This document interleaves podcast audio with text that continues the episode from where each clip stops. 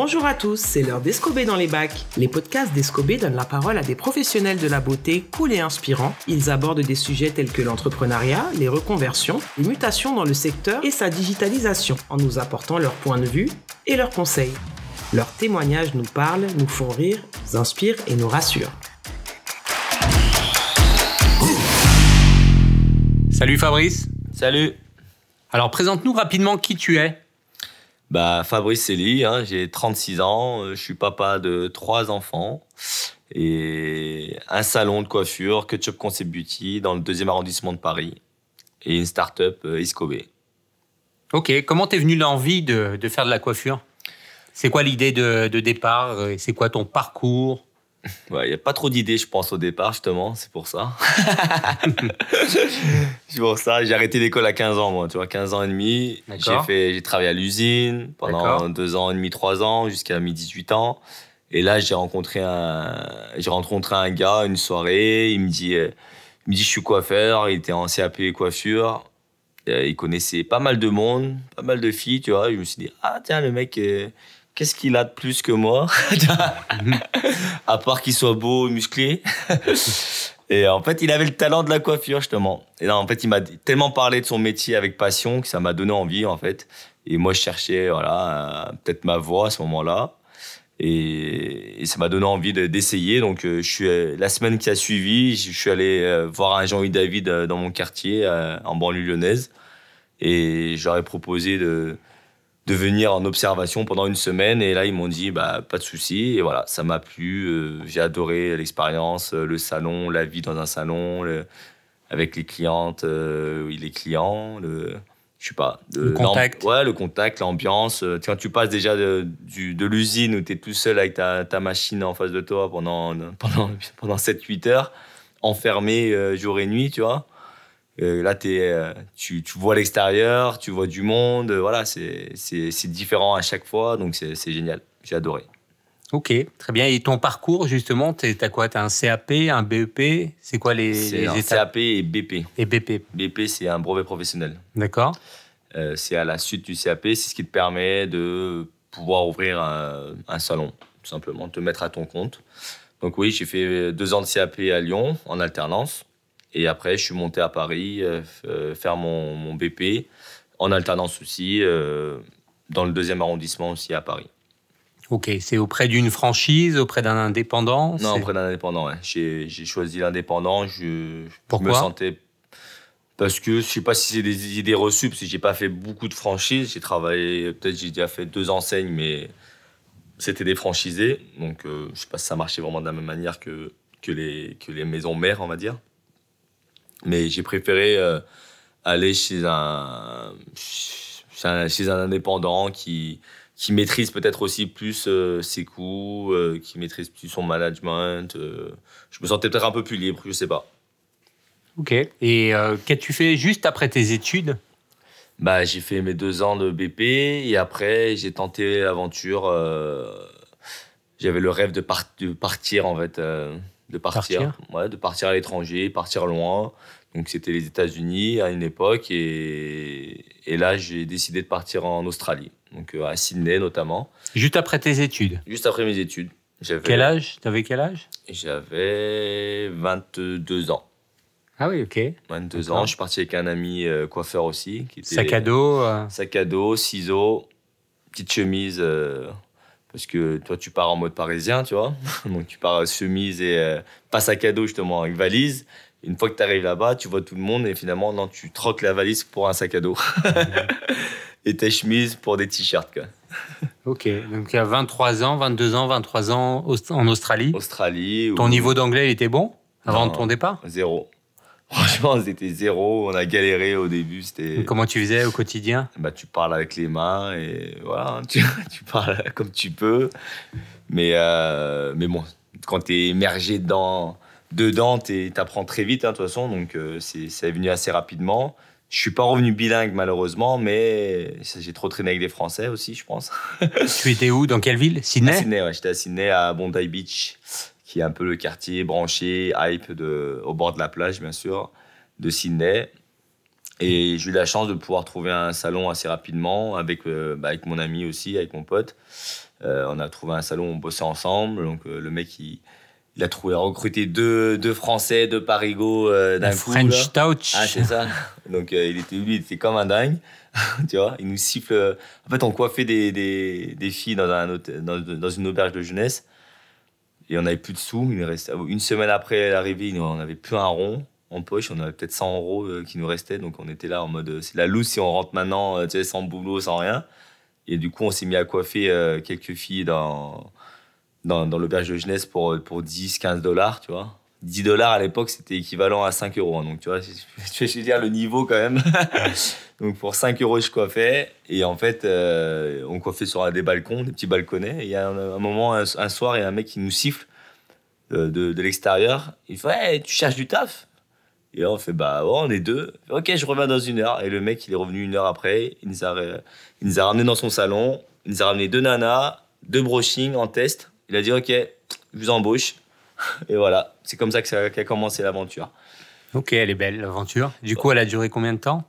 On a fait six mois à Sydney. Et en fait, euh, et en fait on s'est regardé un moment, on rencontrait tellement de monde. C'est vraiment une ville où les gens, ils, font que de passer, quoi. Les jeunes surtout. Avec le le working holiday, là, as énormément de jeunes qui, qui, voyagent et finalement tu fais des rencontres, mais c'est très fake. Hein, c'est pas, pas des rencontres, euh, des vraies rencontres, c'est pas des vraies amitiés que tu lis, hein, c'est des gens de passage, des gens de soirée. Et en fait, euh, à un moment, je rencontrais du monde qui voyageait. Je me suis dit, bah, tiens, franchement, euh, soit on fait notre vie à Sydney et du coup, là, on construit vraiment quelque chose, soit on projette de rentrer euh, rapidement en France ou partir ailleurs, même dans d'autres pays, bah, autant voyager, autant voyager et, partir de Sydney quoi. Donc on a pris en une semaine, on a pris, on a démissionné et on est parti voyager. On a fait un, petit tour de, l'Australie et voilà pendant six mois. Ok. Donc six mois à travailler, six mois à voyager. À... Voyager et travailler dans on travaillait en même temps, on faisait tout ce qui est cueillette de fruits, tout ça. On a, pas on a pas mal fait de galères aussi, là, à ce moment-là. Ça n'a pas été un super moment. Il y a des moments très, très durs. C'est des super souvenirs, mais sur le moment, c'était très, très compliqué. Euh, très compliqué quand tu n'as plus un sou en poche, tu es à l'autre bout du monde et tu es dans le bouche complet de, l'Australie avec euh, quelques bouseux et quelques alcoolos. Euh. voilà. Et qu'est-ce que cette expérience t'a apporté? Cette expérience, bah, j'ai énormément grandi hein, déjà, j'ai pris beaucoup de maturité. Euh, tu pars à l'autre bout du monde euh, sans tes repères, tu n'as aucun repère, euh, aucun parent. Donc tu es livré un peu à toi-même. Donc bien sûr, tu apprends énormément. Tu apprends à, prendre confiance aussi peut-être en toi. Et voilà, les rencontres, ça prend l'anglais, ce qui est quand même très important. Mais ouais, c'est une super expérience. je le recommande à, à, tout le monde. Et actuellement, en plus bah, après Covid, on va dire. actuellement, c'est simple de voyager, mais non, il y a le Covid. Mais après le Covid, ce sera. Voilà, maintenant, tout est fait pour voyager et ce serait dommage de ne pas en profiter. Ok. Donc, 23 euh, ans, 24 ans, tu reviens en France?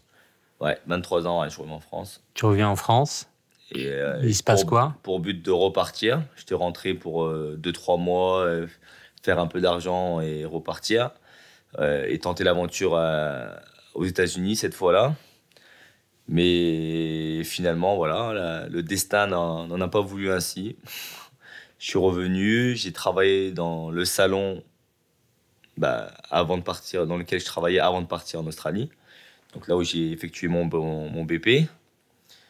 J'ai bossé là-bas trois mois pour l'été et le patron euh, voulait vendre, donc il, m'a proposé à moi et à, il a un autre, un, de ses employés, de racheter l'affaire. D'accord. Et c'est là que voilà, ça nous a un peu tombé dessus et je me suis posé la question qu'est-ce que je fais? Est-ce que je pars à New York ou, ou LA À cette époque-là, je voulais partir à LA ou à New York. Soit je pars à LA et recommencer euh, l'aventure qui peut être très très bonne et en même temps, bah, qui peut être la même chose, c'est-à-dire que je pars un an et je reviens euh, une main devant, une main derrière et je recommence à zéro, ou je commence à construire en gros mon avenir en, en, en prenant cette opportunité. quoi. C'est couillu quand même, 23 ans, risqué. Euh... Bah ouais, j'ai pas un rond en poche, euh, ouais, je me pose beaucoup de questions. Hein. Bah, pendant une semaine, ça a duré une semaine à la réflexion. Ça, ça a été assez rapide, mais. Mais c'était quoi c'était, On parlait de combien de. On parlait de 10 000 euros d'investissement, c'est pas énorme. Mais bon, à 23 ans et sans taf et sans argent de côté, c'est, ça reste beaucoup d'argent. Ça reste de l'argent, peu importe hein, combien hmm. c'est. Il faut les trouver. Donc, euh, j'en ai parlé à ma famille, mon frère, ma soeur et mes parents, qui m'ont tout de suite encouragé.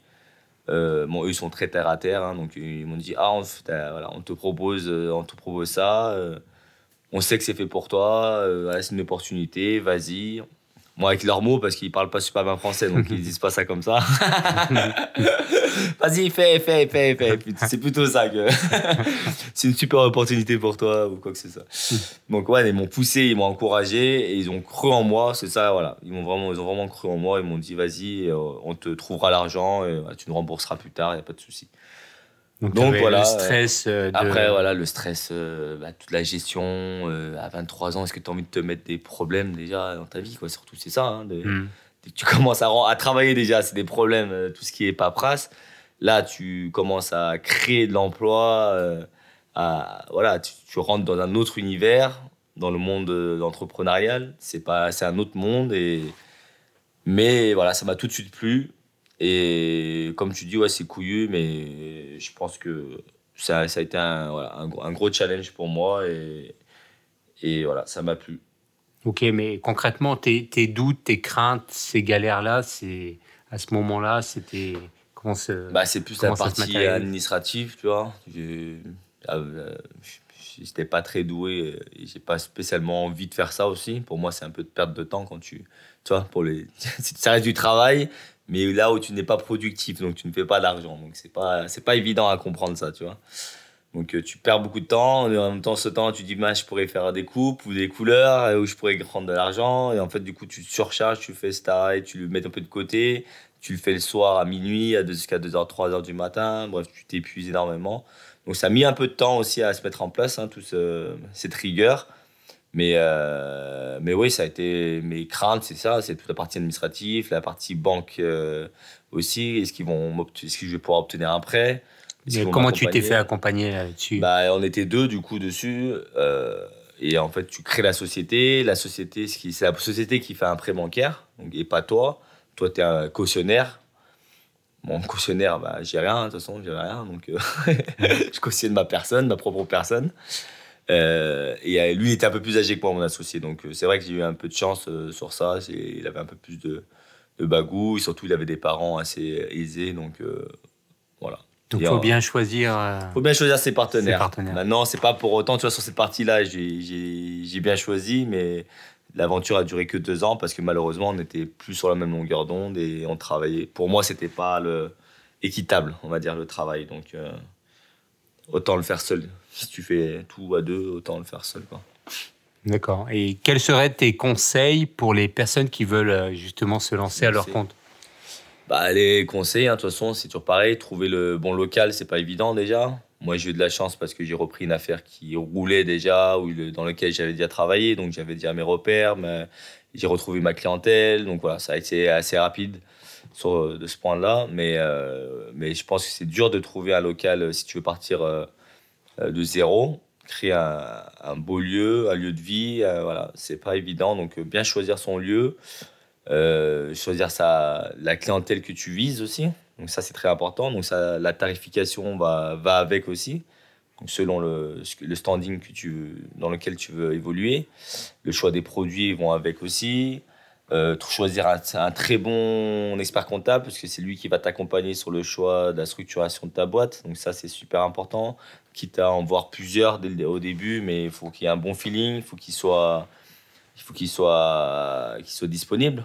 Il faut qu'il soit disponible parce que tu as énormément de questions au début. Donc euh, le but, c'est qu'il t'accompagne vraiment dès le début, rien que sur le choix du, statut juridique, tu vois, par exemple. Donc ça, ça ça conduit aussi à toute la boîte derrière, tu vois. Donc, si tu fais le mauvais choix dès le début, bah, tu payeras plus d'impôts, euh, ou tu peux peut-être pas te salarier parce que tu as fait un montage un peu différent.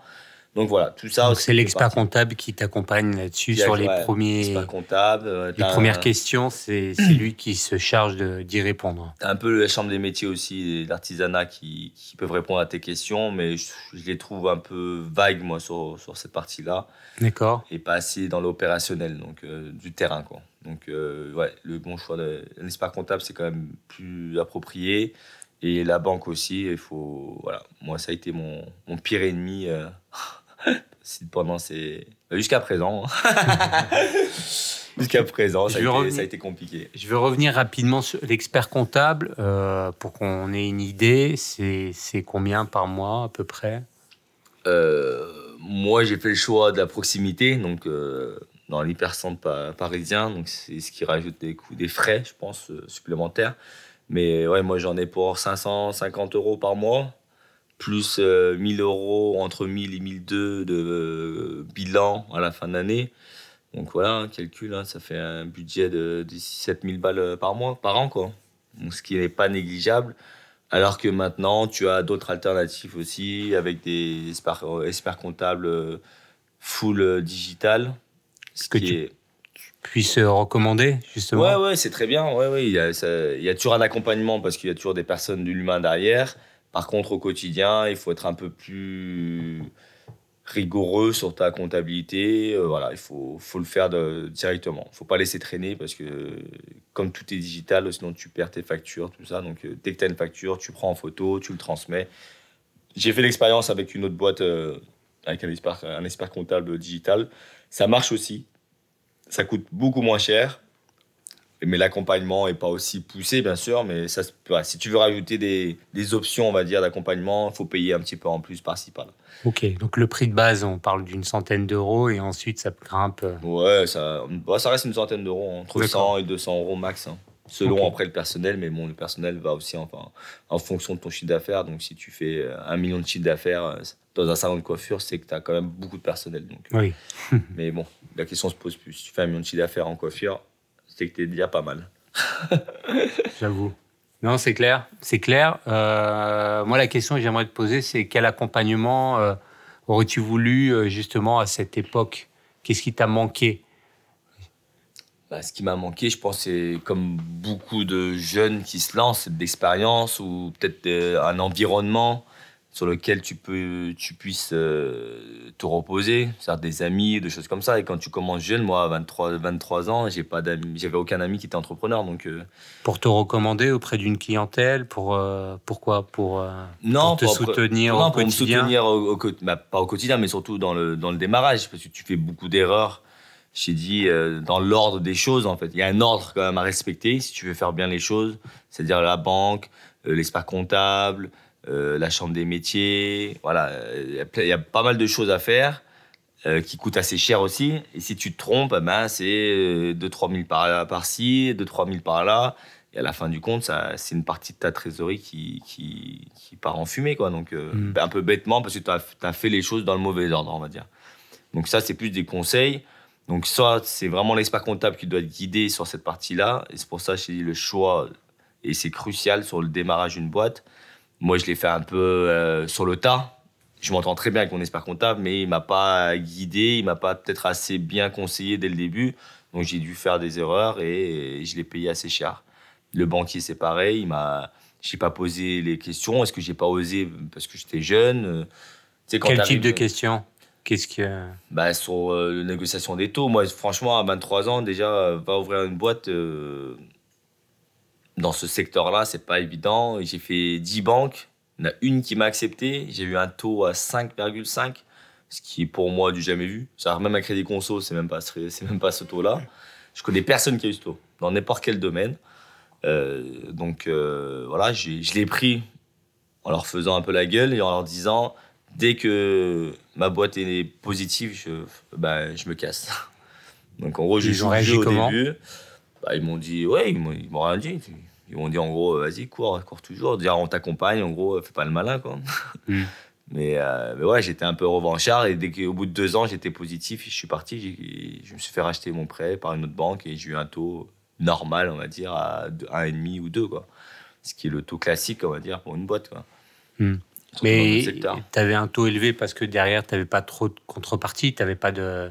T'avais ouais. pas d'argent, tu n'avais pas déposé. Euh, ouais, mais j'avais beaucoup plus de. J'avais. Les garanties, elles étaient pas. Si, bah si, parce que quand je suis. En fait, pour euh, la première boîte, en association, j'ai mis 10 000 euros, mais la boîte, on l'a pas acheté cher. On a, eu, on a fait un bon coup là, à ce moment-là. Mon ancien patron était pressé de vendre. Euh, je pense qu'il avait un petit problème aussi avec le fisc ou quoi que ce soit. Donc, il fallait mmh. qu'il vende assez rapidement, qu'il récupère du cash assez rapidement. Donc, euh, donc on a fait un bon coup. Le, loyer était assez faible pour le quartier. Donc, franchement, euh, il avait tout pour, pour réussir ce salon. On n'a pas trop galéré parce que je te disais, les, parents de mon associé, ils avaient le bras long. Donc, on a pu avoir un prêt assez, assez rapidement. Par contre, quand j'ai voulu me mettre à mon compte deux ans après seul, j'avais plus d'apport, parce que j'avais pu mettre un peu d'argent de côté. Je suis arrivé, j'avais mis 50 000 euros. D'accord. J'ai demandé 120 ah 000 euros. Ouais. Ce qui n'est pas rien, quoi, on va dire. Ce qui n'est pas rien et en même temps qui n'est pas grand-chose, tu vois. Et j'avais une clientèle. Je déménageais à 600 mètres de mon ancien salon. Donc j'étais dans le même quartier, le même, tu vois, le même écosystème, la même mmh. clientèle. Euh, mais voilà, je sais pas pourquoi, ça n'a pas, ça pas matché. Les banques n'ont pas cru en moi. Euh, donc il faut être aussi. Euh, voilà, il faut, faut, être peut-être un peu plus. Qu'est-ce qu'on fait alors à ce moment-là? d'assurance. Euh. bah écoute, je suis allé, j'ai fait 10 banques, je. Hein, donc j'ai pas lâché l'affaire jusqu'au moment où on, m'a dit oui. Et même si on me dit oui avec un. En gros. j'ai baissé mon pantalon, tu vois, hein, pour, pour pas être vulgaire. voilà, j'ai assumé, j'ai dit ok, Ok, ok. Bah, C'est-à-dire que si j'ai réussi, même avec toutes ces embûches-là, bah, c'est doublement mérité. Tu vois Moi, je me suis dit ça. Je l'ai vu dans, de cette manière-là. Du coup, je me suis mis un challenge en plus et ça a été euh, pour moi plus gratifiant derrière.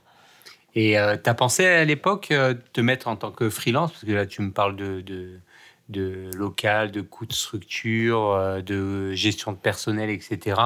Est-ce que tu t'es pas dit, tiens, euh, je m'achète ma liberté, je suis tout seul avec mon ciseau et puis je vais travailler euh, à droite à gauche? Si, si, et je vais pas te cacher que à l'époque, on m'a fait une proposition en plus de location de fauteuil, ce qui se faisait pas du tout à cette époque-là. Mais j'ai un ami, un très bon ami qui a un salon pas très loin, donc il m'a dit, viens, je te loue le, je te loue l'espace là, tu viens, tu me donnes un petit loyer tous les mois et il n'y a pas de souci, tu vois. Donc tu fais tes clients et tout ce que tu fais, c'est pour toi. Donc euh, pour le coup, là j'aurais très bien gagné ma vie, tu vois.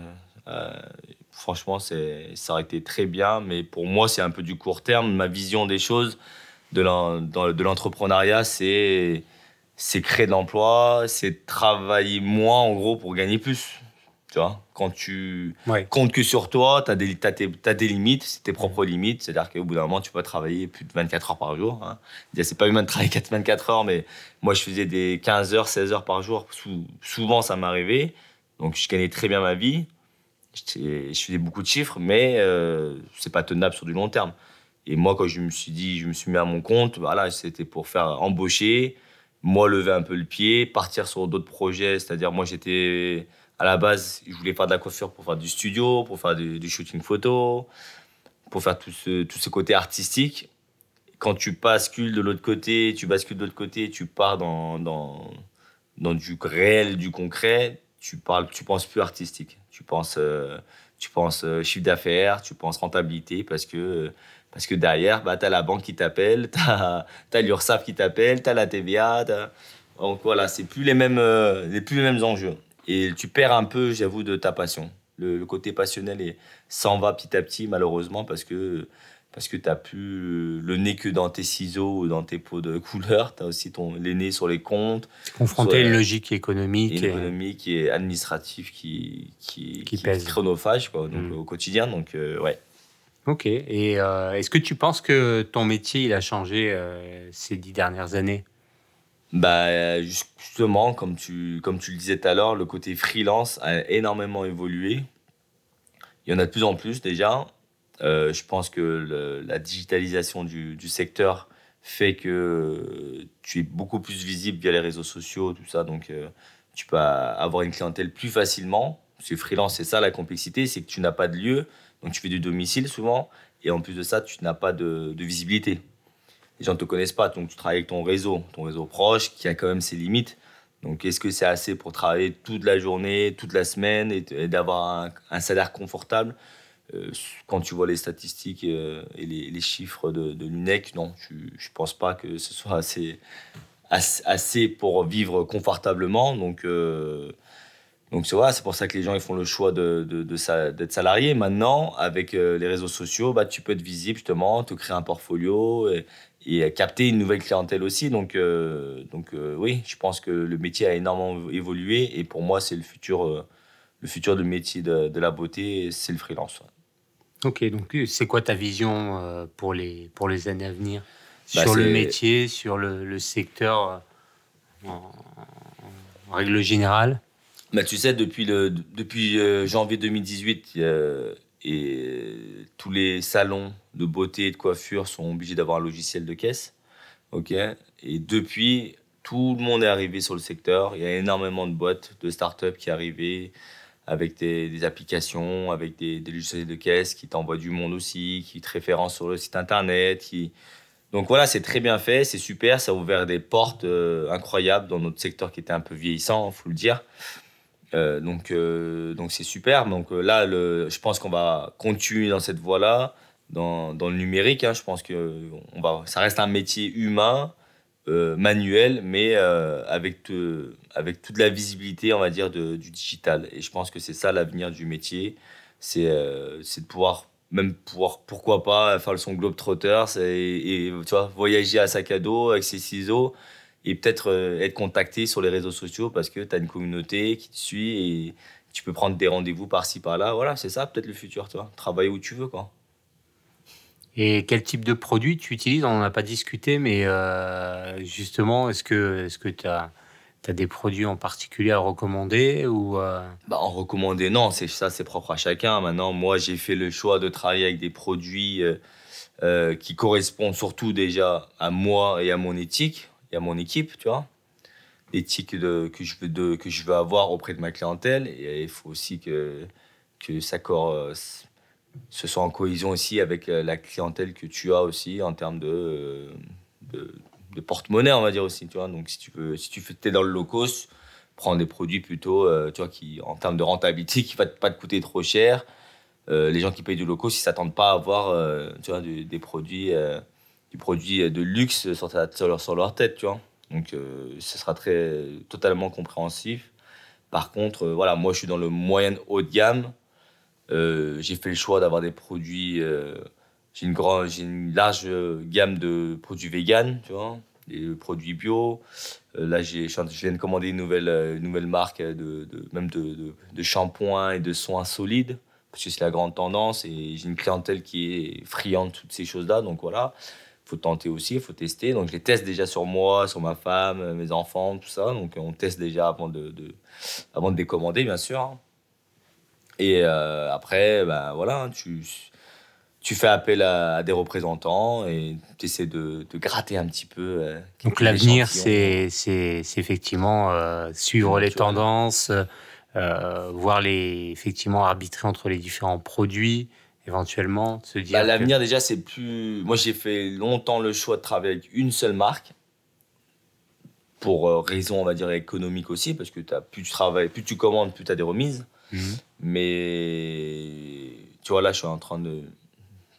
13 ans après, je suis en train de changer et, et maintenant, je, je, travaille avec 8, euh, 10 marques différentes. Tu. Et ça plaît, parce que tu en as pour tout le monde tu as des gammes de prix un peu différentes aussi et tu as des styles euh, voilà, appropriés un peu à, tout, tout genre de clientèle, donc euh, les plus jeunes, les moins jeunes, euh, les, enfants, je sais pas par rapport à. Tu t'adaptes aussi à ta clientèle. Donc, nous, on a un salon très familial. Donc, ça va du, bébé de 2 à 5 ans à la grand-mère de. Ma, ma, plus vieille cliente, elle a 104 ans. Ah oui Ça fait 16 ans que je la coiffe, tu vois. Donc c'est cool. Bon, elle, se rappelle encore de moi, elle, ne perd pas la tête, hein, mais bon, elle entend plus grand chose quand il lui parle. Je suis obligé de lui hurler dans les oreilles. Mm. Et elle voit plus grand chose, je lui montre même plus le miroir. Elle fait c'est bon, c'est bon, je sens. Elle tire ses cheveux comme ça, elle me dit je sens. mais tu vois, elle, ne supporte plus, je, ne peux plus lui mettre des trucs chimiques sur la tête, tu vois. Et puis je lui faisais encore des couleurs jusqu'à il y a deux ans encore, tu vois. Il y a deux, trois ans, je lui faisais encore des couleurs tous les mois. Mais le fait d'avoir autant de produits, euh, ça pose pas des problèmes euh, de stockage ou de surstockage ou... Bah voilà, il faut être un peu, il faut le faire intelligemment. Comment tu fais intelligemment Je pense que les marques ont compris justement. Ça aussi, c'est, je pense, une grande tendance, une grande nouveauté euh, en, termes de, merchandising. C'est que les marques ont compris que ça sert à rien de te balancer, de te matraquer de produits euh, que, tu, que, ton, te commandent, euh, euh, à tout va, si derrière ça ne se revend pas et qu'ils perdent des clients finalement sur du long terme. Donc là, je sais qu'il y a beaucoup de, boîtes qui, vont arriver sur le, marché là avec toute une autre façon de, de, penser sur le, sur le plus de stockage en gros. Il n'y aura plus de stockage tu commanderas, euh, tu pourras même envoyer à la, livraison, directement. C'est une livraison euh, comme Amazon, quoi. Comme Amazon, sauf que c'est fait, euh, c'est pas fait via la marque, c'est fait via ta propre marque de salon, en fait. Donc c'est comme si moi, j'avais ma marketplace, que Chop, alors que rien du tout, tu vois. Mais je crée sur mon site, en comme un site de vente en ligne, et que les produits, je les ai même pas chez moi, mais c'est euh, par exemple L'Oréal ou Schwarzkopf qui va les envoyer directement chez la cliente, mais de ma part. D'accord. Il y a tout un système comme ça. De, ouais. C'est en train de repenser tout ça, donc c'est très bien. Moi, je trouve ça génial euh, d'utiliser tous les outils, euh, bah, tous les, outils du, du nouvelle, de la nouvelle ère, quoi. Mmh. Dans notre secteur, il faut, il faut, et ça encourage et, et c'est comme ça qu'on va aider le secteur surtout à, à grandir. C'est pas en, en surchargeant le stock, en ayant des charges supplémentaires. Euh, voilà, c'est pas comme ça. Il faut s'entraider et, je pense que c'est une très bonne, très bonne idée. D'accord. Et juste une dernière question peut-être par rapport à tous ces jeunes qui veulent euh, épouser entre guillemets ce métier passion. Qu'est-ce que tu leur dirais? Comme, enfin, je sais que euh, les chiffres montrent effectivement qu'il y a de plus en plus de personnes qui se désintéressent non pas de, de la beauté en général, mais euh, du fait qu'il y a une pénibilité dans le métier euh, euh, et que du coup, peut-être aussi lié au fait que c'est, c'est, on est sur, sur des salaires plus bas que, que d'autres secteurs de l'artisanat. Hein. Je pense en, bâtiment, je pense à, à tout ce qui est pâtisserie, boulangerie. Donc, qu'est-ce que tu bah, c'est vrai que les, statistiques montrent qu'on a perdu, je crois, 38% de coiffeurs en, en 10 ans. Donc, ce qui est énorme. Mais oui, comme tu le dis, c'est des métiers qui n'attirent plus parce qu'ils sont jamais mis en avant, ne sont pas valorisés. C'est des, des, des métiers qui, qui, ouais, on est mal payés. C'est 1600 euros brut, je pense, la, la, moyenne, ce qui, est, ce qui est assez faible bah, tout dépend où tu vis après, mais bon, quand tu vis dans une ville moyenne ou une grande ville, c'est pas, pas suffisant pour, pour joindre les deux bouts. Euh, c'est une pénibilité, comme tu disais, donc c'est, euh, c'est le deuxième secteur aussi, il y a plus de, maladies liées au, métier, donc que ce soit euh, problème de varices, arthrose, problème de dos, tu piétines toute la journée, tu es debout, tu, vois, tu te tiens mal, problème d'allergie aux produits. Donc voilà, c'est pas évident, mais c'est un métier qui est tellement prenant, passionnant. Euh, tu rencontres tellement de monde, tu as le temps de parler avec les gens. Donc tu as des métiers où oui, tu vas être à la, tu vas à la rencontre, on va dire, des clients, que ce soit commercial ou même euh, quand tu es en, boulangerie, en boucherie, mais ça dure, ça dure deux minutes. Là, tu as le temps, le temps de ta coupe, le temps de ton, ta couleur, la pose de ta couleur, ton balayage. Tu as le temps de discuter. Donc tu fais vraiment partie intégrante de la vie de ton client. Et ça, c'est ça qui est génial. Je dis, moi, j'ai des clientes que je coiffe depuis 16, 15, 16 ans. Donc, c'est, tu vois, tout à l'heure, on a vu un client, euh, ces gamins, ils ont 20 ans maintenant, ça fait 10 ans que je les coiffe. C'est génial. Un jour, je coifferai peut-être leurs enfants, leurs femmes, leurs enfants. Donc, tu vois, dire, derrière, y a, tu fais partie intégrante de leur vie. En même temps, tu n'es pas un ami, mais vous vous connaissez. Et c'est, c'est cool. C'est cool parce que tu peux parler facilement, tes problèmes, eux aussi. Mais en même temps, tu gardes toujours cette barrière-là où, tu peux pas, où tu le juges pas en fait. Donc en fait, tu t'en fous, tu peux dire ce que tu veux sur ta vie. Il va pas te juger parce qu'il te connaît, mais il te connaît pas assez pour euh, rentrer en conseil ou en jugement. Et ça, c'est la beauté du, métier, c'est génial. Es, comme tout le monde dit, tu es psy, tu redonnes le sourire euh, à la cliente quand elle repart, ça c'est super. Quel métier maintenant tu. Où quelqu'un rentre en faisant un peu la gueule, un peu en tristounet qui ressort une heure après euh, toute pimpante, euh, toute contente, c'est super. Il n'y a, pas, y a pas 36 000 métiers comme ça. Où, un métier où tu peux, tu peux partir dans le monde, à l'autre bout de la planète, et juste avec une paire de ciseaux, y, a, y a, un peigne, et tu ne mourras jamais de faim. Toujours pareil. Tu vois? Ça aussi, quel métier tu peux faire ça? Tu, me dis boulanger, ouais, mais boulanger, il faut de la farine, il faut de Tu vois, il faut faut un four, faut, voilà. Là, tu me donnes un ciseau et de l'eau, je, te, je me mets sur le trottoir en face, là, et, tu vois, mm. et je vais, je, vais, je vais coiffer euh, pour gagner même, euh, même un euro, pour manger, pour m'acheter une baguette, justement, tu vois. Mm. Donc voilà, c'est, c'est le seul métier pour moi où tu, tu peux, voilà, tu, tu, peux faire ça comme tu le souhaites. Et pour moi, le futur, c'est ça, peut-être ça, travailler euh, où tu veux dans le monde entier. Tu pars où tu veux, quand tu veux, et avec tes propres tarifs, voilà, c'est ça le futur. Super. Bah, écoute, euh, merci beaucoup euh, Fabrice pour ce témoignage. et j'espère que nos auditeurs ont, ont bien pris euh, note de tes, de tes conseils. bah, j'espère bien. À très vite. Merci. Au revoir.